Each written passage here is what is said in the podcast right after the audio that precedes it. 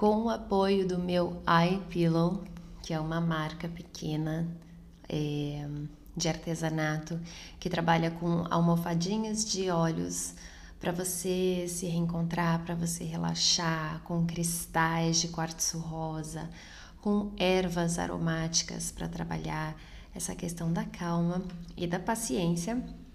O contato está na descrição, lembrando que vocês têm 5% de desconto na compra do seu produto, do meu iPillow. Eu quero trazer aqui um trecho novamente do livro Indomável da Glennon Doyle para a gente poder é, dar, uma, dar uma entendida em algumas coisas que têm acontecido e sobre isso tem acontecido muito. E se você me acompanha no Instagram, você sabe que eu realmente tenho passado por muitas coisas desse tipo. Então, vamos lá.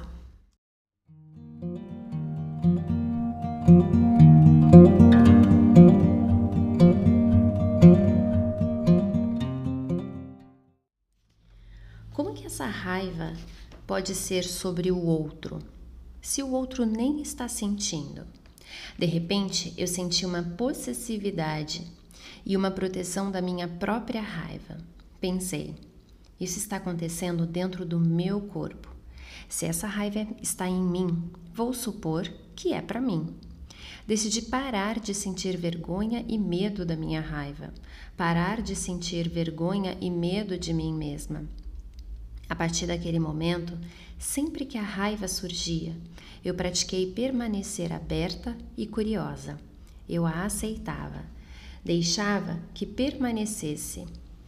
Minha raiva e eu passamos um bom tempo juntas, ouvindo uma a outra. Eu perguntava à minha raiva coisas como: O que, que você está tentando me dizer? Não sobre o outro, mas sobre mim? Comecei a prestar atenção aos padrões do meu corpo, porque o meu corpo muitas vezes esclarece para mim o que a minha mente está confusa e esperançosa demais para aceitar. Corpos não mentem, mesmo quando imploramos para que o façam isso. Depois de muito tempo, eu decidi parar de abandonar a mim mesma, o que significava honrar a minha raiva e pela primeira vez em anos eu me senti segura.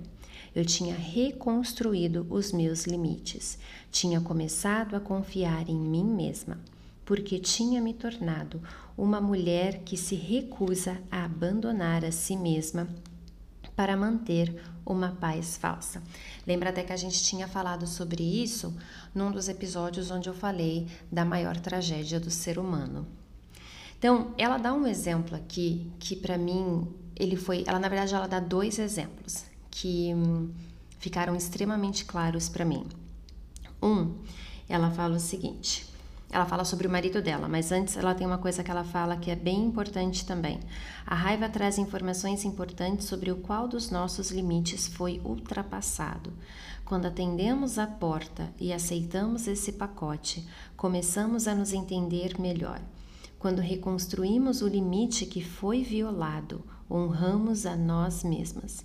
Quando nos conhecemos e nos respeitamos, vivemos com integridade, paz e poder. Compreendendo que somos o tipo de mulher que será sábia e corajosa o bastante para cuidar de si mesma, e é ótimo. Aí ela dá aqui dois exemplos. Um exemplo, ela fala de uma traição do marido dela. A minha raiva pelo meu marido era uma campainha insistente tentando me alertar de que um limite importante meu tinha sido cruzado. Meu limite tinha a ver com uma das minhas crenças raiz.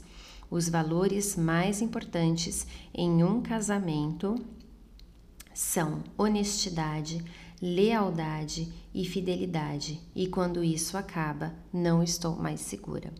Ela fala no livro também de, né, dessa raiva que ela sentiu do, do marido dela, e nessa, nessa parte do livro que vai da página 253 a 257, ela explica um pouco como que ela aprendeu a lidar com a raiva. E que em vez de ela falar, né, quando a gente sente raiva, a gente sempre projeta a nossa raiva no outro e nunca se questiona o que, que essa raiva está tentando falar sobre nós mesmos. E isso que ela explica sobre uma linha que foi cruzada faz muito sentido. Todas as vezes que eu senti muita raiva, é, até dentro da maternidade, que foi quando a raiva realmente foi, ficou muito aflorada em mim, foram agora com esse contexto eu percebi quantas linhas foram cruzadas, quantas fronteiras foram cruzadas dentro de algumas crenças raízes que eu tenho. Sobre, por exemplo, quantas vezes eu já senti raiva da minha filha mais velha porque ela não me respeitou, ou porque ela falou de um jeito que eu não gostei, ou porque eu pedi para ela fazer alguma coisa e ela foi e fez outra. E é óbvio que isso é uma crença enraizada da minha infância. Quer dizer que eu super aprovo isso? Não, não quer dizer. O que pode, talvez no meu caso, fazendo uma autoanálise aqui, é dizer que essas sensações, essas coisas que ela faz, que me geram muita raiva, Obviamente, falo muito mais sobre mim do que sobre ela, e eu estou tendo a oportunidade agora, com todo o conhecimento, com toda essa base de autoconhecimento que eu tenho, de olhar para isso sem culpá-la e nem mesmo culpar os meus pais pelo que aconteceu, mas querendo dizer que a partir de agora eu posso fazer diferente, que não é só porque ela não está me escutando que ela não está me respeitando que ela está me desobedecendo.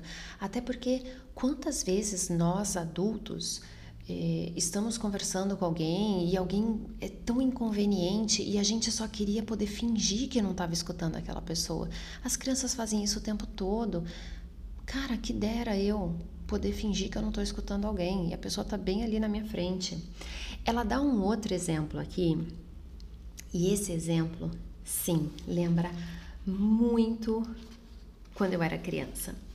E ela diz o seguinte: hoje, né, para quem não sabe, a Glennon é casada com a Abby e e aí você, enfim, é isso. Elas são casadas, então ela deixou o marido, né, se separou do marido e casou com uma mulher. E ela fala o seguinte: Um dia entrei na sala e vi Abby pular do sofá e começar a ajeitar as almofadas, tentando parecer produtiva e ocupada por mim. Parei onde estava e fiquei observando-a, enquanto uma lembrança da minha infância me veio à mente. Quando eu era pequena, se eu estivesse em casa descansando no sofá e ouvisse o carro dos meus pais estacionar, eu entrava em pânico, pulava do sofá e tentava parecer ocupada antes que abrissem a porta, exatamente como via a Abby fazer. Foi aí que parei de olhar para ela e pensar: o que a minha raiva está querendo me dizer sobre a Abby? E comecei a perguntar o que a minha raiva está querendo dizer sobre mim. Minha raiva estava entregando uma encomenda das minhas crenças raiz, uma crença que fora programada em mim durante a minha infância. Descansar é preguiça, e preguiça é falta de respeito. Ser bom e ter valores são coisas conquistadas com esforço. Basicamente, é, é, no que antecede essa cena do livro, a, a Abby tem um trabalho mais alternativo, então ela pode descansar, ela pode se dar ao luxo de descansar num horário aonde todos nós fomos programados é, para estarem trabalhando e sermos extremamente produtivos. Então, quem de nós nunca se pegou julgando alguém que estava descansando às 10 da manhã, às 11, à 1, às 2, às 3, quando tecnicamente de 8 às 5 ou de 9 às 6, você tem que estar tá na lambuja, você tem que estar tá trabalhando sem parar, você não pode descansar.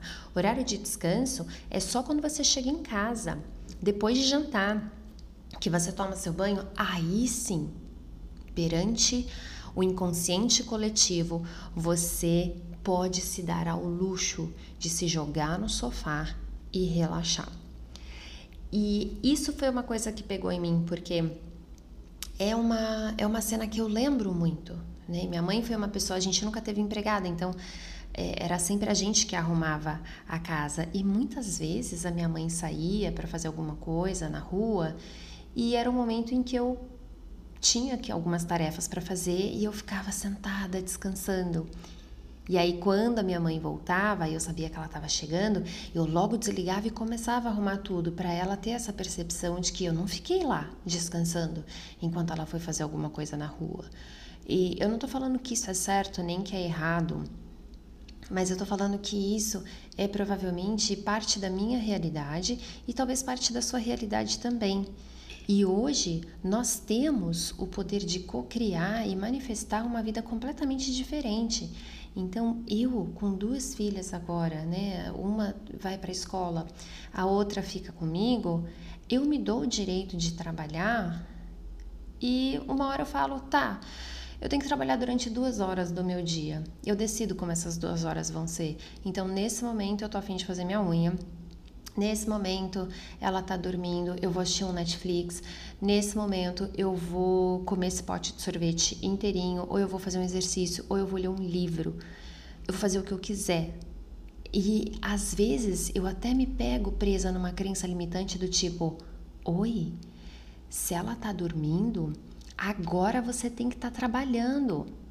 Não é depois, é agora. Você não pode se dar o direito de descansar. E a gente pode sim. Lembra da maior tragédia do ser humano. A gente não pode perder essa reconexão com a fonte. E muitas vezes a gente não pode esperar também o nosso corpo começar a dizer. Se a nossa cabeça, a nossa alma está pedindo uma pausa, às vezes o ócio é fazer tudo o que a gente precisa. Às vezes, não fazer nada é fazer tudo. E isso também gera raiva. Então, com esse podcast, com esse episódio, eu quero muito te perguntar: o que que a sua raiva tem falado para você? E eu vou adorar poder receber um feedback seu, seja num post do Instagram, seja no meu inbox no Instagram ou seja por e-mail info@sassouza.com. Compartilha comigo o que que a sua raiva tem falado para você, não sobre o outro, sobre você. Até o próximo episódio.